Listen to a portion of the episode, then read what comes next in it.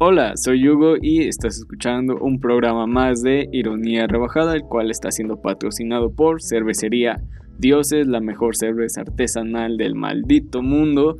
Ve y pregunta por sus precios y costos en sus redes sociales como Cervecería Dioses y pues nada, tienen que ir a probarla. Mientras les dejo con el capítulo, el programa número 52 de Ironía Rebajada, leo por favor la intro. Advertencia. Las personas que escuchará hablar a continuación no tienen la más mínima idea de lo que dicen. Pónganse cómodos y sean bienvenidos a Ironía Rebajada.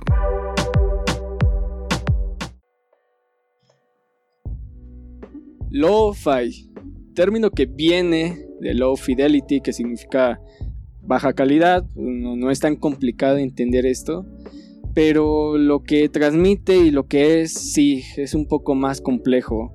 Y esto nos trae nostalgia. Extrañamente, Lo-Fi llegó a esta generación para traernos nostalgia, tal vez añoranza, eh, emociones bastante fuertes dentro del, ser humano y nos coloca en ese instante que, ya no existe en esa tarde de viernes de trilogía de, trilogía de Canal 5 donde mi mayor preocupación era ver si ahora sí pasaban todas las de Jurassic Park eh, grande Canal 5 pero ¿por qué? ¿por qué es capaz de lograr esto?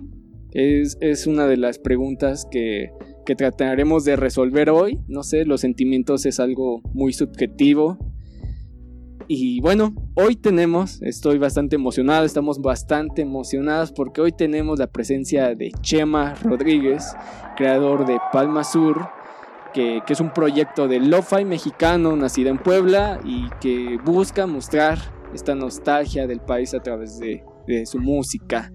Eh, tal vez lo conocerán por piezas que realmente se hicieron muy famosas, no solamente por el trabajo, sino por lo que significaron para muchas personas como el lo-fi, el panadero con el pan o lo-fi, mañana en CDMX. Y Chema, bienvenido, bienvenida a Ironía Rebajada. ¿Qué tal? Muchas gracias, gracias por, por invitarme, por mi super presentación. gracias.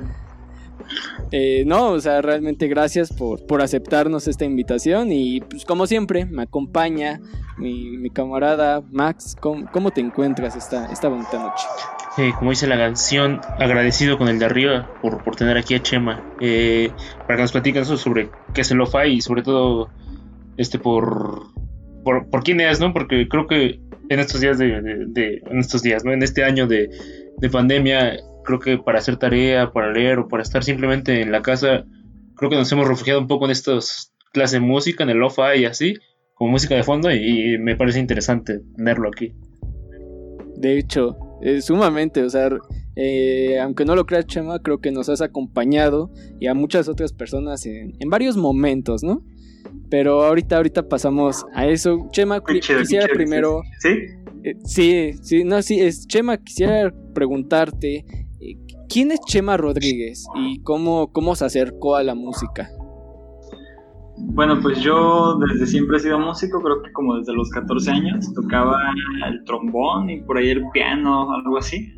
Estaba en una sinfónica en, en este, playas de Tijuana, en la ciudad de Tijuana. Este, pues desde ahí como que siempre tuve como esa inquietud de decir, no, pues como que yo voy a ser músico de grande. voy a ser artista.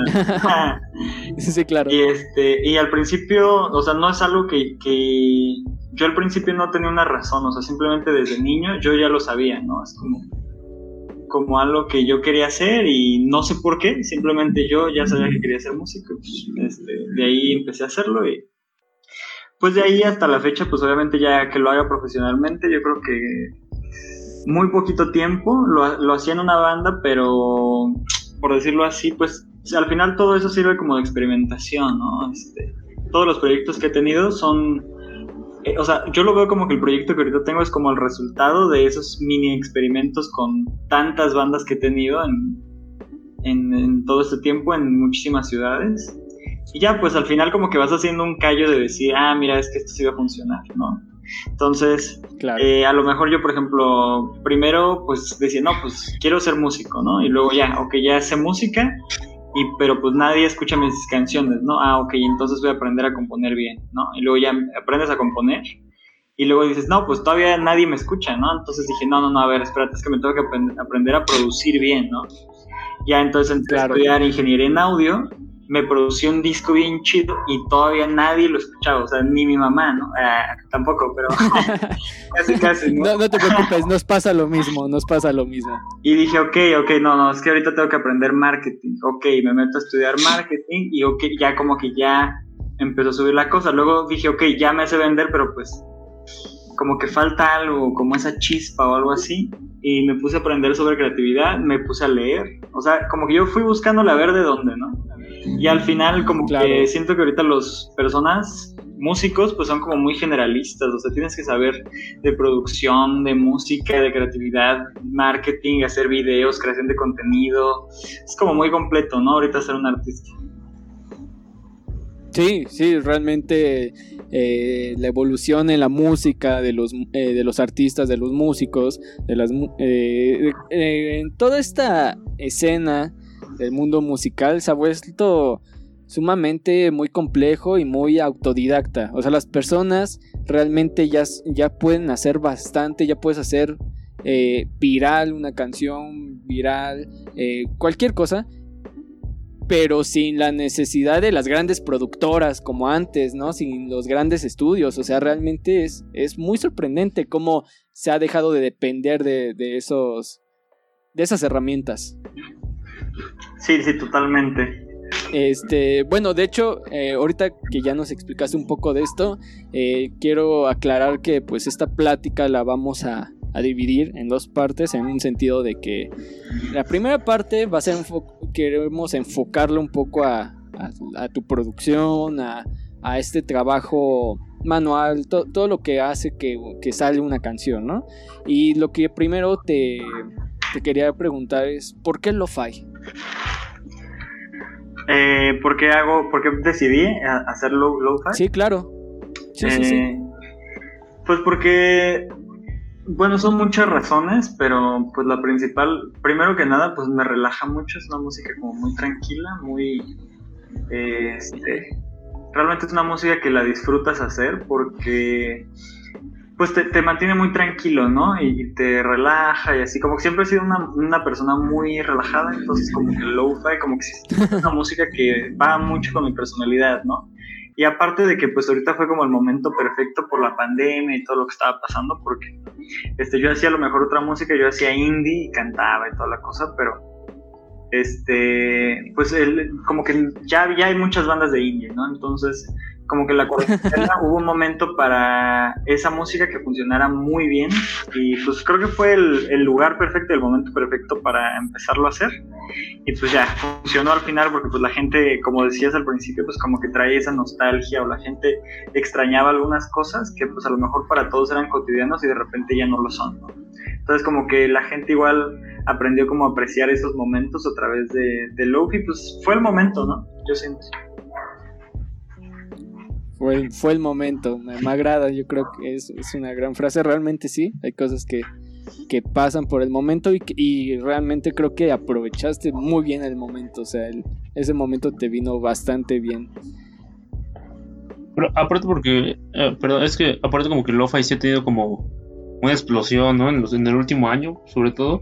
Claro. El, sí, sí, sí. Todos, creo que todos nos hemos refugiado en, en, el típico video de la monita haciendo tarea, ¿no? Entonces creo que fue, fue un buen momento para experimentar, ¿no? Con este, no, sé si llamarlo género o subgénero de la música, pero es un fenómeno interesante, ¿no? Que está pasando con, el lo-fi en la, en la escena, vaya, musical. De hecho, o sea, de hecho yo lo conocí ahí como por 2018, tal vez 2019, y apenas empezaba, sí justo, o sea, realmente la, la cuarentena al final de cuentas y el COVID nos vino a cambiar eh, el mundo por completo y la música la música no se salvó de este cambio y creo que creo que es bueno al final de cuentas eh, esto hace que la música se comporte como eh, un objeto líquido, si, que lo queremos ver así, que, se adapta a, cualquier envase. Y realmente lo-fi creo que, que supo cómo llegar a, la gente. Eh, yo, te iba a preguntar, eh, tal vez estas son un poco preguntas que ya has respondido eh, en historias de Instagram, pero ¿cómo, escoges los samples para tu música? Mm, pues apenas reciente empecé a usar samples, o sea, yo antes como que siempre, pues como yo soy más músico, músico, pues me gusta como que hacer y tocar la canción y y buscar un sonido así.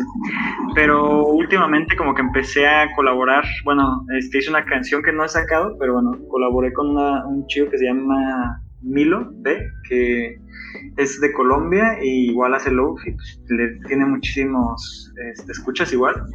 Y yo le pregunté así de cómo era su proceso de, trabajo y, y me impresionó que es bien diferente, o sea, él sí usa así como que un sample de una canción vieja y de ahí empieza y de ahí la va modificando, ¿no? Y yo pues nunca había trabajado así, entonces creo que últimamente como que ya lo empecé a hacer, porque igual le da como un sonido más, más low-fi, low-fi como, como tal.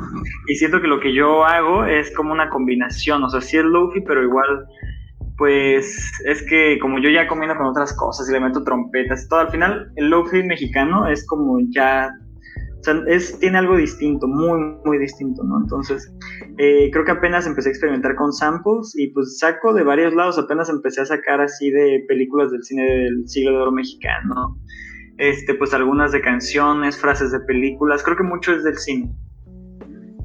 Ah, claro, sí, o sea, yo creo que eh, la música en lo-fi tiene esta característica.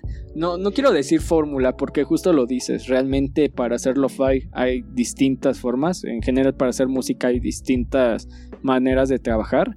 Pero sí tiene características muy, específicas, ¿no? O sea, realmente eh, lo-fi sí tiene esta característica de de agarrar eh, eh, canciones en su momento de hace varios años y darle una nueva vestimenta, siento yo. No sé si, si estás de acuerdo. Sí, sí, sí, claro. Sí, pues al final son canciones que pues te recuerdan alguna fecha, ¿no? Si es una canción que tuvo mucho impacto en alguna fecha. Yo creo que algún día, este, en unos 10 años, una canción de Lo-Fi de Despacito pues, va a recordar a esto, hace unos años que, uy, pues fue la canción del momento, ¿no? va a ser postal de Alguien hará lo-fi de, de Zafaera en algunos años y recordaremos que, no, que nunca la pudimos disfrutar en alguna fiesta o en un antro por la cuarentena. Sí, exacto. Eh, ibas a decir algo, Max, perdón. no, antojar. No antojar, iba a decir eso. Espera, es que es. Ah, fuck. Ahí está. Eh, pero sí, justamente lo dice. Creo que el lo-fi mexicano tiene otra esencia, ¿no? Porque la mayoría del lo-fi que yo he escuchado, pues es como de países blancos, ¿no? Este gringo europeo.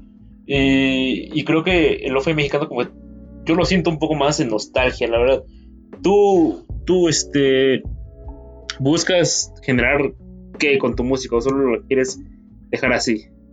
Mm, bueno, ya esa es una pregunta muy filosófica, pero bueno, o sea, lo-fi es una música que genera nostalgia, pero pues obviamente dependiendo el lugar y el contexto, pues es como el, creador lo va a hacer, ¿no? Entonces, obviamente en países, como dices, primermundistas, las cosas que les pueden dar nostalgia no tienen nada que ver con el tercer mundo, ¿no? O sea, Cierto. Eh, lo que le puede dar nostalgia, tú ve, ¿no? Así como cosas estético o chill de Estados Unidos, y es así como último día de la universidad y el novio eh, del equipo de fútbol americano y tú eres la porrista y no tú no te veo y tú estás llorando en el baño, ¿no? O sea, yo he visto canciones así de lo-fi de gringo, ¿no? Y que la portada es así como un baño y este, pues obviamente es otra cultura y su cosmovisión es bien distinta, ¿no? O sea, yo he hecho canciones de temas totalmente distintos, ¿no? Por ejemplo, desde pobreza, este, hay una canción que hice que se llama Fronteras, que habla de justamente de ese choque cultural. Entonces, eh, la portada es un señor viendo la, la, frontera con Estados Unidos y pues la, no sé si alguna vez hayan visto, pero bueno, en la barda de México con Estados Unidos están todas las claro, cosas de la gente que pues perdió la vida intentando llegar al otro lado, ¿no? Entonces, este, como que toco otro tipo de temas más acá, ¿no? Y obviamente la nostalgia que le da a un mexicano no tiene nada que ver con una nostalgia del primer mundo.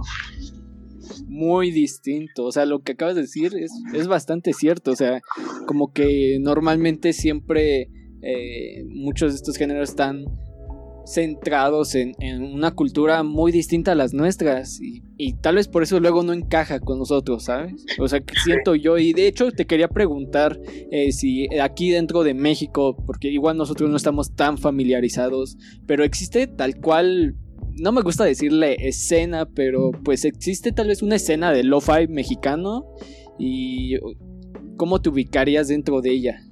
Pues sí, sí, hay mucha gente que lo está haciendo, hay gente que está haciendo cosas muy chidas. Este, creo que poco a poco ya he visto más, o sea, ya la primera vez que yo subí no había mucho. Y había mucha gente como que decía low-fi mexicano, ¿no? Pero le, picaba si era como gente rapeando y beats low-fi, ¿no? Pero como tal que, que lo que claro. te digo. Sí, sí, sí. O sea, eran beats de low-fi como cualquier low-fi, ¿no? Así como podría ser de cualquier país, pero como tal un movimiento, como yo te lo decía, si ya nos metemos en un tema más filosófico, el lo-fi mexicano yo siento que no tiene nada que ver con el extranjero porque la nostalgia es otro y, y, es algo que a lo mejor, o sea, yo, yo, yo, no me imagino cómo un estadounidense ve, por ejemplo, la ilustración de la niña Lofi y no sé qué es lo que piensa. pues no sé, o sea, yo, yo siento que no lo entienden tanto, ¿no? Para ellos México es como la película de Coco, pero eh, como las... En, color sepia. Ajá, sí, así como así, ¿no? Entonces, por ejemplo, la niña Luffy que trae su uniforme de la escuela y se ve atrás ya de la maruchan y los beats así como de cumbia, siento que ellos no lo entenderían muy bien, pero es como para, para nosotros, no es como para el pueblo, es bien distinto. Pero ya se me olvidó que me habías preguntado. Eh, no, justo esta parte de la escena, de la escena. Ah, sí, es cierto. No, sí, sí, hay mucha gente. Sí. Hay, hay, hay un, bueno, así como por decirte algunos que ya ahorita ya están muy chicos. Ah, claro, sí, sí, sí. Hay un chico que, que me sigue en TikTok y de ahí me escribió y luego vi lo que hacía y se me hizo muy chido y ahorita ya creció muchísimo, o sea, ya, ya muy cabrón. Se llama, ay, se llama Emilio. Ah, pero no me acuerdo cómo se llama exactamente. Bueno, hay un, hay un güey que se llama Ruido, que justamente es de Puebla y yo no sabía. O sea, yo viví en Puebla hace, unos, hace un mes y no sabía, pero él toma igual películas del cine del siglo de oro mexicano y las vuelve igual beats de Loki. Está muy chido igual lo que hace, pero es como más underground, yo siempre creo que las... Y está muy chido, o sea, realmente me agrada esta parte. Creo que sí he llegado a escuchar, perdón si ahorita no recuerdo quién, de quién lo llegué a escuchar, pero sí llegué a escuchar, es justo este lo-fi, eh, pero que justamente le metían una frase de alguna película de, del cine mexicano. Eh, la verdad no recuerdo si era eh, algún personaje en, específico, pero sí justo, o sea, igual no sé cómo tú lo veas, yo sí te veo como un precursor en este sentido porque le, le estás dando eh, una propia imagen, justo lo que decías, que, que, que hasta las imágenes que usas, los gráficos, los visuales que usas son muy característicos. de hecho, te iban a preguntar cómo eliges los visuales, quién te ayuda en esa parte, tú, lo, tú mismo lo haces.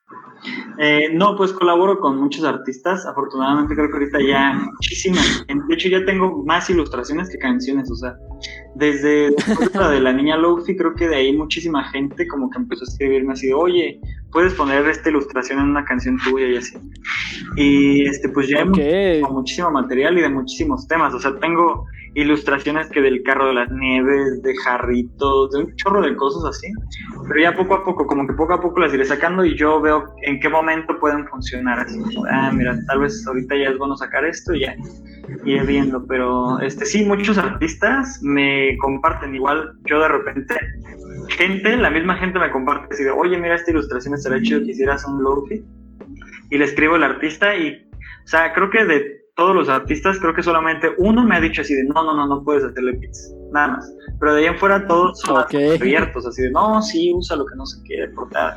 Y obviamente ahí les doy sus créditos y todo. Al principio yo este, los compraba, pero creo que ahorita ya la gente, pues ya, como que ya, este, pues no manches, o sea, por el gusto de que les haga su canción a su ilustración, pues me dicen, no, sí, usa lo que no quiere. Y siempre, pues sí, ya aparte, creo que, no sé, igual ahorita tal vez ya haya cambiado eso, pero creo que vi en tus historias que igual eh, eh, invitabas a la gente que si quería podía usar tu música siempre y cuando pues, te dieran tus créditos, ¿no? No sé si esto sigue siendo así. Sí, sí, sí, sí. Sí, pues sí, siempre. Respecto a esto que estás comentando sobre que te llegan así mensajes y así, ¿cómo funciona para ti la difusión? Vaya, si tienes como intenciones de difundir y, lo, lo, haces como por medio, bueno, Hugo me comenta, TikTok, es que yo no tengo TikTok, pero Hugo me comenta que, por TikTok, ¿no? Llegas a difundir, a darte difusión. Eh, ¿Cuál es tu método de difusión, vaya? ¿Cómo, te das a conocer? Eh, pues creo, pues creando con muchísimo contenido. O sea, yo diario subo mucho material de contenido de todo, tanto desde, no solo musical, o sea, desde educativo. A mí me gusta mucho enseñar. Creo que este, si no hiciera música, yo me dedicaría a enseñar porque me gustan muchísimos temas. Entonces yo mi contenido básicamente es eh, beats de Lofi, eh, creatividad, subo muchas cosas acerca de creatividad, este, y cosas de marketing, de repente este, ayudar a artistas, como también soy, doy clases de producción musical y de creatividad y de marketing para artistas, ayudo a artistas a, pues igual, como a crear su contenido para llegar a más gente. Este, pues eso hago mi contenido, básicamente de ahí, este, pues ya, como que si a la gente le interesa, pues ya como que te empieza a seguir. Igual en Instagram, o sea, el contenido que subo en esas dos redes sociales es este, es el mismo. Entonces dirás que tus medios son TikTok e Instagram, ¿no? ¿No tienes como otra plataforma o así? Sí, bueno, apenas, justamente apenas empecé a usar otra que se llama Kawaii, eh, que es como TikTok, es lo mismo. Sí, sí, claro. Este, Pero es, eso. sí, sí, sí, e, esa compa me da mucha nostalgia. quienes, quienes hayan visto bastante ese comercial me entenderán. Eh, sí, qué, interesante, o sea, de hecho ya es como de las, de las personas que igual han venido a platicar o de los otros temas que hemos visto, hemos visto eh, cómo TikTok ha alcanzado y, se ha puesto en un medio de difusión masivo, muy, muy masivo. De hecho, te iba a preguntar en qué instante y cómo fue que, que hiciste tu primer, bueno, más bien cómo viste tu primer viralización. O sea, creo que mm, igual me vas a corregir tú, pero creo que fue también con el de Lo-Fi en la micro. Ajá, no, bueno, yo empecé a crear contenido en TikTok desde hace mucho tiempo, ¿no? Pero no era de música, o sea, era de otra cosa totalmente, ¿no? O sea, yo creo que la primera vez que me instalé TikTok fue hace, ¿qué será? Pues es que ya tiene rato, pero me acuerdo que lo instalé porque pues sabía que ya, ya venía muy chido el TikTok pero no había nada, de verdad. O sea, tú entras a TikTok y no había nada. A lo mejor fue demasiado temprano. a, lo mejor si hubiera creado contenido desde, desde esa fecha, ahorita sería, estaría más chido. Pero bueno, yo en ese entonces me acuerdo que lo instalé, lo usé, subí unos cuantos videos y no les fue muy bien y lo desinstalé como a la semana, ¿no? Así como que sí, vi algunos TikToks, era lo mismo de siempre, así de, en ese entonces sí había puro baile, puro, puro baile. Ahorita ya en TikTok hay de todo. A mí ya de hecho en mi baile. Sí, sí, sí. Pero en ese entonces, este, no, pues sí, o sea, no había otra cosa y la gente como veía eso, pues hacía más de lo mismo. Y no, hasta ya creo que la segunda vez, eh, otra vez volví a saber de TikTok hace como, ¿qué será? Un año, mm, dos años. Ajá, volví a saber de TikTok porque otra vez yo dije, no, no, no, es que ahora sí ya va más en serio, ¿no?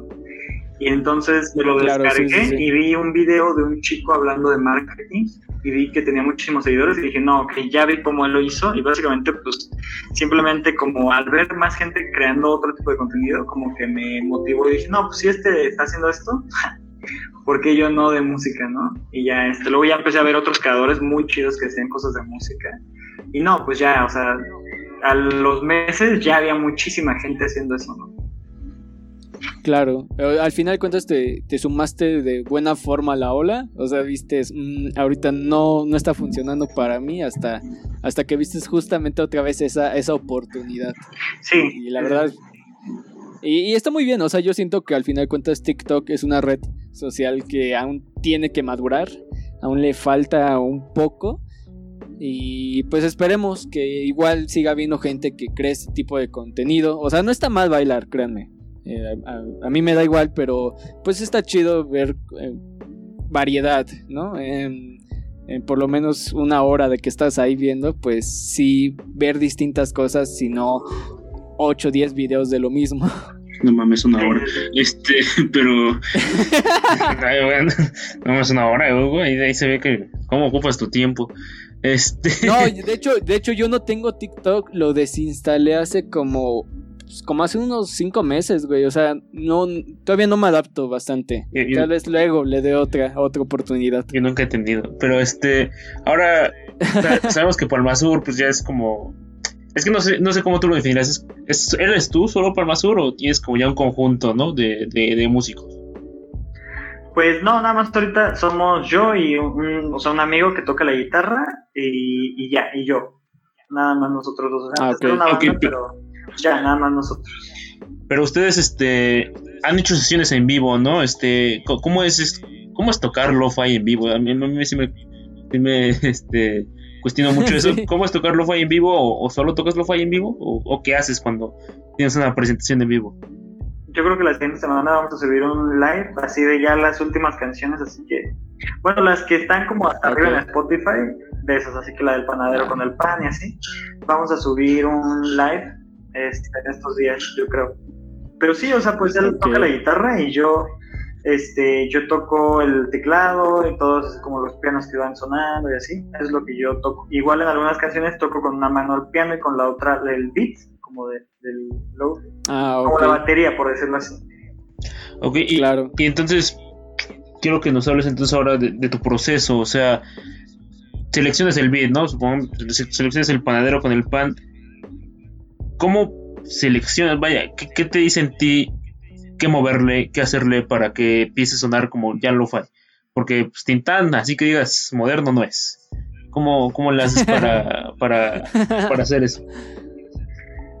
Eh, pues ahí creo que tiene muchísimo que ver ya como los tipos de instrumentos que, que tienes, porque esos son los que, o sea, si tú tocas una melodía en, en un piano o en una guitarra, pues va a darte cierta vibra, ¿no? Si lo tocas en un teclado, otra o, no sé, depende del timbre, es, es como va a sonar. De hecho, yo siento que ahorita como que eso es la complejidad de la música ahorita. O sea, antes a lo mejor, por ejemplo, ¿no? Así como te voy a poner un ejemplo muy lejano, imagínate la música clásica, que tú dices, no, pues es mejor. Es mejor en el aspecto de que es muy completa en la parte musical, pero si te fijas, todas las canciones tienen los mismos instrumentos, ¿no? Así como el toda en piano, o toda es una orquesta. Ah, ok, sí, sí, sí. Y ahorita la música es más sencilla por la parte musical, pero más compleja en los timbres. O sea, ahorita eso es como todo. O sea, si tu batería, si tú dices, ah, voy a hacer un lo-fi, pero tu batería suena a batería de música electrónica, como que ya no, o sea, a menos que tú quieras lograr, eh, tú quieras eso, ¿no? Pero si tú quieres que suena lofa y tienes otra batería, pues no, entonces como que ahorita es encontrar los sonidos chidos, ¿no? Por ejemplo, yo dije, ah, ok, la de panero con el pan, entonces busqué una trompeta mexicana, busqué así varios sonidos que más o menos le dieran al, a la idea que yo quería y pues teniendo muchísimas, o sea, yo tengo muchísimas baterías de lofi, pues ya como voy viendo cuál es la que la que se va adaptando mejor al depende qué canción al final de cuentas es, un aprendizaje constante y, de prueba y error, supongo, ¿no? Eh, ya vas aprendiendo, ya con este tiempo que llevas, pues ya como que ya vas identificando lo que te va quedando mejor, ¿no? Sí, sí, sí, sí. Eh, aquí nos, nos, bueno, esta pregunta nos conduce sobre todo a, ahora a la parte emocional, ¿no? Pues ya nos dijiste el el beat y todo eso, esas cosas de músicos. Eh, pero aquí es como ¿qué te lleva a dar, o sea, a, tú agarrar ese sample y darle esa vibra? O sea, ¿qué, más que qué sentimiento, sino, ¿por qué? O sea, ¿por qué darle el giro a, esa canción mexicana? O sea, ¿por, qué darle un giro mm, de, melancolía, si lo quieres ver así, al panadero con el pan que, nos ha traído tanta alegría? Porque yo soy un gordo y como mucho pan. ¿Por qué, por qué me haces sentir triste cuando escucho esa canción? No, pues más que nada por, por yo siento principalmente por la misma nostalgia, ¿no? Eh, cuando hice esa canciones no estaba en México, eh, entonces como que igual yo siento que por ahí tenía mucho que ver que yo haya hecho el look mexicano, ¿no? Porque pues, yo estaba en otro país, entonces pues como que no sé, o sea, quieras o no, al final terminas extrañando esas cosas, ¿no? Entonces, igual, de hecho, mucha gente que me sigue, no, o sea, que, que me sigue en YouTube eh, o que escucha mis playlists, están en otros países. Así, de hecho, en Patreon, muchos de la gente que me ayuda, que me apoya en Patreon, es de Estados Unidos, por lo mismo. O sea, eso, esos sonidos, a lo mejor para nosotros sí lo vemos bien normal y no se nos hace nostalgia, pero créeme que para alguien que está lejos de su patria, sí es nostálgico. O sea, y esa canción como que es muy real para ellos. E, eso no lo sabíamos, o sea, no sabíamos que cuando empezaste esto andabas en otra parte, ahora tiene sentido, ¿no? Al final de cuentas extrañamos bastante ciertos lugares, y en este caso todo un país, o sea, en el que habías nacido.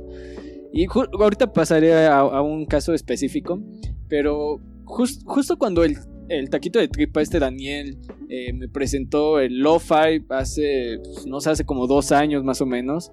Me dijo estas palabras, o sea, son textuales casi. Es el soundtrack perfecto para la vida. Y es que es muy cierto, porque hay canciones para momentos exactos.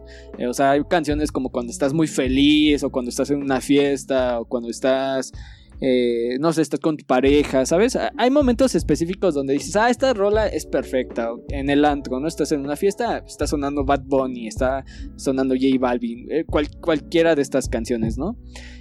Pero cuando esos momentos exactos terminan y no está pasando nada más, o sea, solamente estás tú y otras personas, pero no, no hay algo especial, eh, creo que lo-fi es lo que suena en ese momento cualquiera, entre comillas, ¿no? Y no sé si tú pienses lo mismo, o sea, realmente que, sientas que el lo-fi sí funciona como para esos momentos en los que uno cree que no, no son tan importantes, entre comillas. Sí, bueno, más bien me imagino que lo que te refieres es de que no es un momento como tan emocionante, ¿no? Porque el low claro. es la música que pones, pues no, normal, ¿no? O sea, para, o para estudiar o algo así, que, que no es así como a lo mejor una canción normal que pues es de amor y trae un sentimiento muy, muy intenso, ¿no? Sino que lo-fi es como más estable, como más así. Yo creo que por eso, o sea, se siente así porque es para esos momentos, pues sí, como más tranquilo, me imagino. Y entonces a ti, qué te hace sentir a ti, porque creo que a todos la música lo hace sentir algo diferente. Cuando tú, ya deja tú crearlo, ¿no? Porque creo que en el momento en el que creas, ¿no? En el que estás en la zona, este, pues sientes muchas cosas, ¿no? Pero si tú escuchas ahorita una rola de Lo-Fi X, o, o una rola que hayas compuesto, ¿qué te hace sentir? Pues eh, al final, si me recuerda el lugar que yo quiero, pues es de que sí cumple su función y pues me hace sentir ese lugar, ¿no? Como decías, como si fuera el soundtrack de un momento. ¿Alguna vez sí, te ha llegado así el sentimiento chido y has, soltado la lagrimita con, una rola de lo-fi? no, creo que no, no, tampoco tanto. O sea, sí he dicho, ah, no manches, esta rola está muy chida. O sea, de, no de mías, ¿no? O sea, que digo, ah, esta rola está muy chida, como que me, me, ¿sabes con qué? Con canciones así que, es que hay canciones de Lofi que te recuerdan cosas que ni siquiera has vivido, ¿no? O sea, como que te meten tanto en esa narrativa, por decirlo así, como, como esa que te dije, ¿no? De este, o te ponen una imagen de una pareja patinando, ¿no? Y como que, o sea, ellos están patinando y hay otra gente que sale por ahí. Y tú cuando lo escuchas como que te puedes a pensar en qué historia hay detrás de eso que tú estás viendo y, a lo mejor te, te, da nostalgia aunque nunca hayas vivido eso, ¿no? Ahí es cuando yo siento que sí, sí hicieron muy bien su trabajo, porque te, sacó de, o sea, tú ni siquiera lo has vivido y ya te dio nostalgia algo que, que ni siquiera te pasó, ¿no?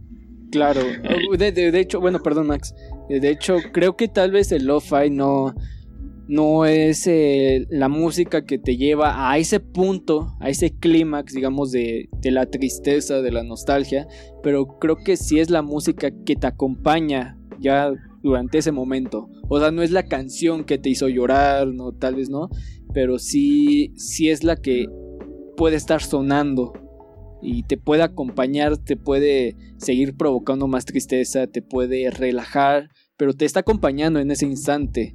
Eh, de hecho, eh, y no sé, bueno, ahorita pasó eso, pero no sé si igual lo ves así. O sea, cuando hiciste esta canción de eh, de lo-fi, eh, perdón, de, sí, de lo-fi en la micro, no sé si igual, eh, sí, no te puso tan triste, pero sí, sí te recordó a esos instantes eh, aquí en México.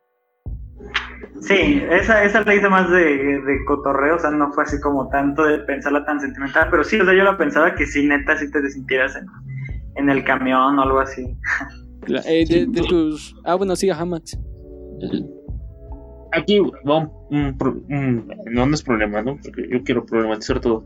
Un tema, ¿no? Este. creo que más que nada en esta época ha surgido la melancolía, ¿no? Y me refiero a la melancolía ya como este ya concepto filosófico que es eh, que es el, el hombre, y me refiero a hombre porque pues, soy hombre y no, no conozco otra cosa. Eh, el hombre asidioso, ¿no? El, el hombre que, que, que pasa metido, que se la vive metido en su memoria, ¿no? Creo que el lo-fi es como un gran catalizador de esto, porque te da esa sensación justamente del micro, ¿no? Que yo tiene mucho que no viajo en micro, güey, porque pues hay pandemia.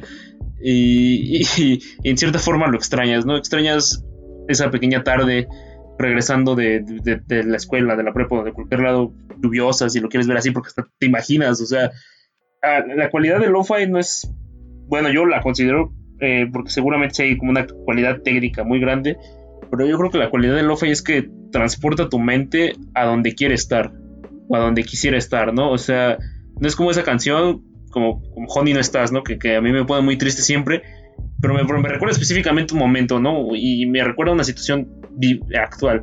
Pero el lo-fi me recuerda más como quisiera que las cosas fueran como eran antes, ¿no? Y, y creo que es la, la magia de este género eh, que, que te recuerdan, que te desacomodan el deseo, ¿no? Eh, te hacen desear algo que ya no tienes y creo que es, es lo bonito, a pesar de que a muchos les suena igual. Para mí el lo-fi, y más el lo-fi mexicano, sí, sí me trae esa como melancolía a la vida. No sé qué piensas tú, Chema. ¿cómo- Pues no, sí, al final, al final sí es, es este, pues generar esa nostalgia. Y, o sea, de, de, pues sí, como de eran antes las cosas, ¿no? Sean buenas o, o malas, y no necesariamente la nostalgia, porque igual hay mucha gente que cree así como, este, porque el lofi más que melancolía, yo siento que te da nostalgia, o sea, porque la nostalgia no necesariamente tiene que ser triste, ¿no? Ah, claro, O sea, sí, sí, sí.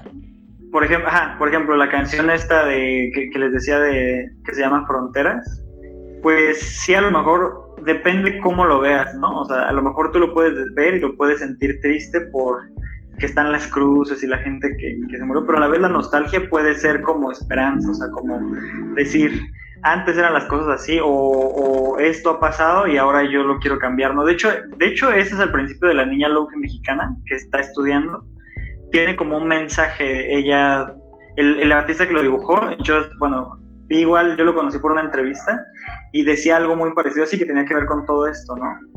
De que, o sea, él cuando la, la dibujó, la niña Luffy mexicana es bien distinta a la original, tanto como se ve, o sea, por ejemplo, así como datos curiosos de ella, no trae audífonos porque el Luffy que ella está escuchando viene de las cumbias que está escuchando el vecino, entonces no necesita traer audífonos, ella es la Ok. música Sí, sí, sí. escuchando la música de la calle, pero también, este, pues como decíamos, ¿no? De que el, el low-fi en México, pues realmente viene del, de un tercer mundo, entonces la niña, si te fijas, pues está estudiando como la original, ¿no? O sea, al final, como que la niña quiere darse un mejor futuro, aunque pues no está en el lugar más bonito, que digamos, o sea, se ve en su calle toda grafiteada y así, pero pues está estudiando, ¿no? Entonces nosotros queremos que quien escuche esos beats como que esté en ese, en ese mood, por decirlo así. Claro, y a- bueno, y sí, claro, o sea, como dices, ¿no? Al final cuentas, no, no necesariamente tiene que ser nostalgia. Creo que igual entre el término de añoranza, ¿no? Eh, yo realmente ahorita que tiene buen rato que no, no voy a la ciudad, pues sí se me hace bastante extraño porque la Ciudad de México es un lugar que me gusta bastante, eh, porque pues la mayoría de mis amigos están ahí, ¿no? Y pues sí, ahorita que estaba viendo el resto de títulos, decía esperando el último metro y esas sensaciones que es como de... Me llevan a un instante muy, muy bonito. O sea, muy de... Ah, ya, ya quiero que esto termine para vivir esas cosas, para, no sé, eh, estar en la calle, ir caminando, en el ir en el transporte público, o sea, aunque suenan cosas tan sencillas, eh, son cosas que, que uno desea, como dice Max, o quisiera estar ahí otra vez. Y, de hecho, em, creo que eh, a través de lo que has creado, de lo que han creado ustedes y el lo-fi en general, han hecho que pues las personas vean esos momentos comunes de, de, otra forma, ¿no? Ya sean buenos, ya sean felices, ya sean tristes, con nostalgia, con añoranza.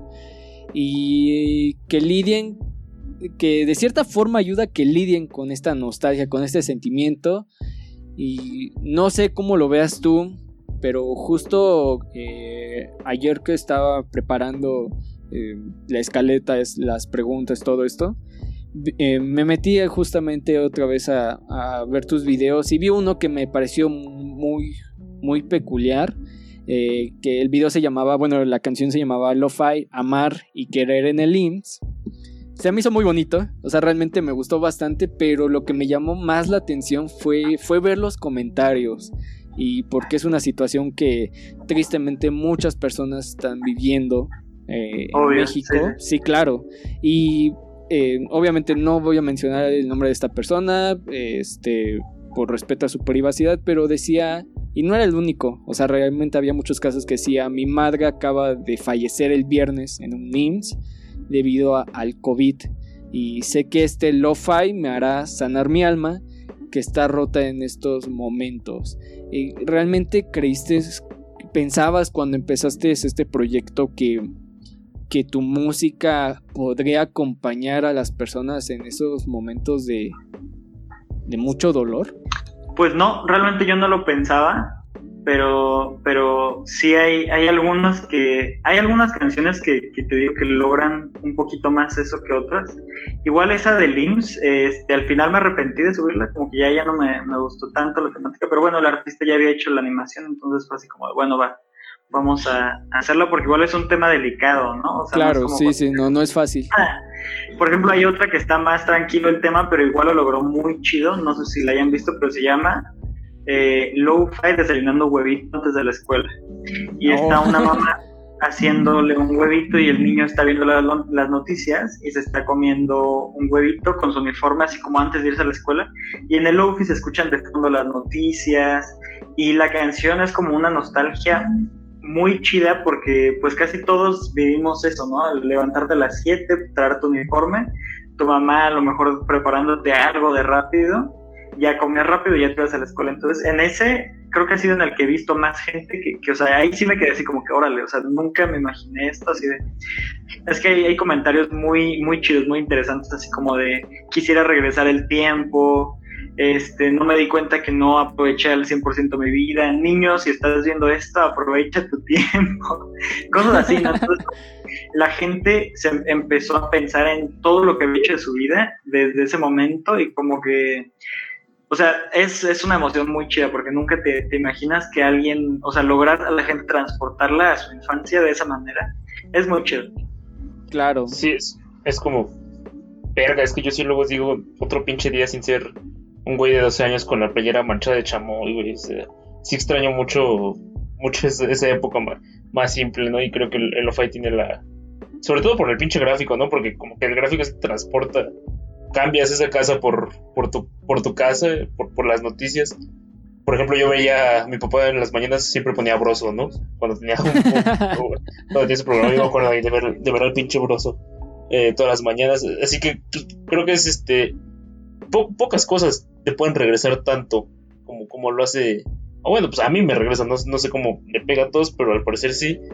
Y creo que es lo, interesante de, este concepto, ¿no? Eh, también sobre. Sobre otro tipo de nostalgia, ¿no? Vos tú tenías este pregunta para. Voy a hacer una, voy a hacer una que tenga el broso en la tele. Ah, no manches, gracias, te lo agradecería chido.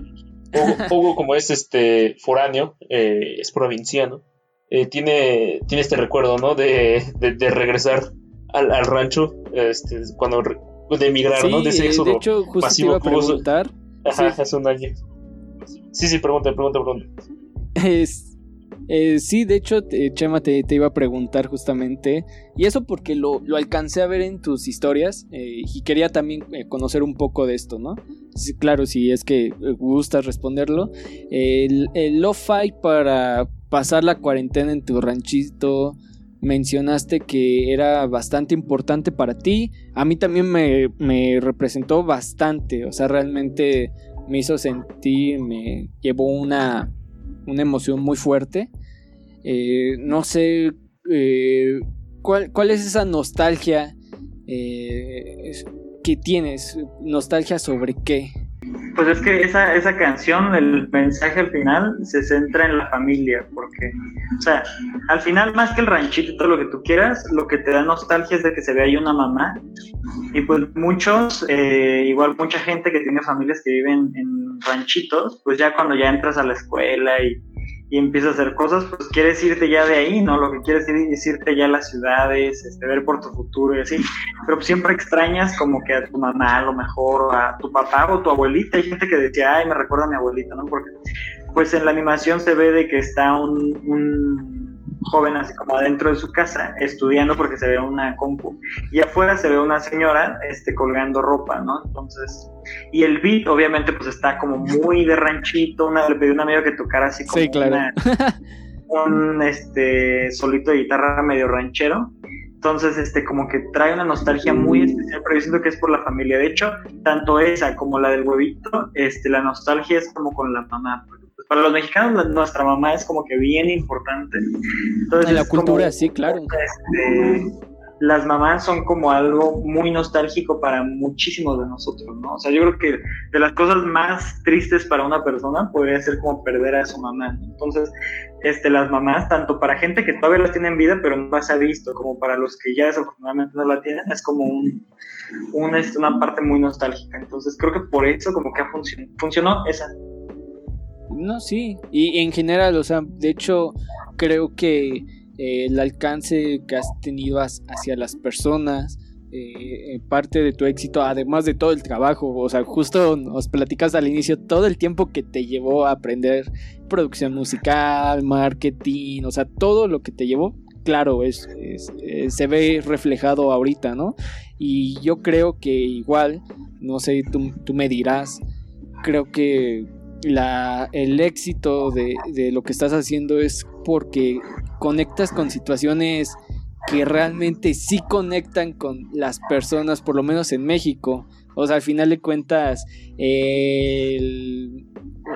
esta de que, perdón, acá les tengo, eh, lo-fi para ir a la tienda, eh, lo-fi para amar y querer en el IMSS, lo-fi para... Eh, para el burrito sabanero, o sea, algo, algo muy común aquí en México, este, la, posada navideña, eh, esta situación, obviamente, como ya lo mencionamos, desayuno de eh, desayunando huevito antes de ir a la escuela, y, en general conectan tan bien con las personas porque Max ya lo dijo, o sea, él, él en el fondo, cuando escucha eso, sí desea volver a, a esa época, porque sí era algo posible. O sea, creo que la mayor diferencia es que, digamos, un ejemplo que tengo ahorita es eh, Fly Me to the Moon mientras llueve y se escucha en otra habitación. Eh, pues sí conecta conmigo, pero no tanto. O sea, no tanto como lo hacen estas canciones. ¿Cuál tú crees que realmente... Eh, ¿Cuál crees que sea la mayor razón por la que estás conectando tan bien con las personas? No, pues porque al final, o sea, al final pues sí le recuerda algo real, o sea, entre más específico seas, pues mejor, o sea, Fly Me to the Moon a lo mejor si tu mamá le gustaba este, este Frank Sinatra, pues a lo mejor sí, pero como que no tanto en la cultura mexicana escuchamos así de, ah, pues voy a poner Frank Sinatra, a lo mejor sí, no, pero no todos, o sea, yo sé que mucha gente no. Entonces, este, eh, pues no había un, yo no había visto un proyecto que sí mostrara nostalgia, pero como enfocado a, a México, ¿no? De hecho, en general, o sea, casi que producciones chidas solo son en Estados Unidos, en otros lados. Entonces, la gente, de hecho, es muy agradecida. Igual, igual yo siento que eso tuvo mucho que ver, o sea, la gente es bien agradecida cuando haces algo para ellos, porque no están acostumbradas, o sea, apenas colaboré hace un tiempo en un videojuego que es un videojuego de zombies que se supone que es en Veracruz, no es en México. Entonces yo ahí colaboré haciendo la música. el proyecto tuvo mucho apoyo, más que por los zombies. O sea, ¿cuántos juegos no hay de zombies? Y mucho más producidos y con más dinero sí, y sí, sí. primer mundo. Pero la gente apoyó este porque pensaron en ellos. O sea, al final este, la gente pues dice, oye, hicieron un juego de zombies de mi país y, veo octos y veo cosas así en el juego y pues es increíble, ¿no? O sea, nunca la gente lo había visto, entonces siempre la gente es bien agradecida con cosas así, de hecho, este, en general, tanto en juegos, en música, en lo que sea, si piensas en, esa gente, te lo agradece muchísimo y tiene muchísimo que ver, entonces obviamente la nostalgia igual, o sea, no, yo creo que no habían visto un proyecto que les diera nostalgia cosas de su país. Entonces, cuando ven un lo-fi de esperando la fila de las tortillas, no, hombre, pues, o sea, la gente es muy chida en ese Es como, creo que no hay, bueno, en esta época, creo que el arte que te, que te representa, que representa realmente a tu sociedad, creo que es el mejor arte, ¿no? Para ti. Porque podemos decir que hay mucho, muchos músicos buenos y así, pero tú tienes razón, o sea, cuando, cuando ves como una forma de arte tan moderna como son los videojuegos, pues poco te relacionas, ¿no? Pero si ya ves que es en Veracruz, dices, no mames, yo he ido a Veracruz, sé estar bien chido un apocalipsis zombie ahí, o sea, creo que el, el arte que te representa, como lo es en este caso el lo-fi mexicano, creo que es el arte que realmente vale la pena y, agradezco que, que, haya gente que se esfuerce por, por, este, por hacerlo, ¿no? Como, como lo es Chema y ya para, para ir cerrando, ¿no? Porque para no hacer largas las entrevistas, luego la gente no las escucha. Este. para ti, Chema, ¿qué sigue? O sea, ¿qué, qué, ¿cómo vas a seguir con este proyecto artístico? ¿Tienes, ¿Cómo te ves al futuro, más bien? Este, pues bueno, ahorita casi que las canciones que había hecho, como este, yo no podía hacer tanto ruido en donde vivía. Sí, por eso empecé a hacer como beats de lofi, de hecho también. Pero bueno, ahorita que ya tengo como más libertad de hacer otras cosas, ya voy a empezar a hacer más cosas con, con voz.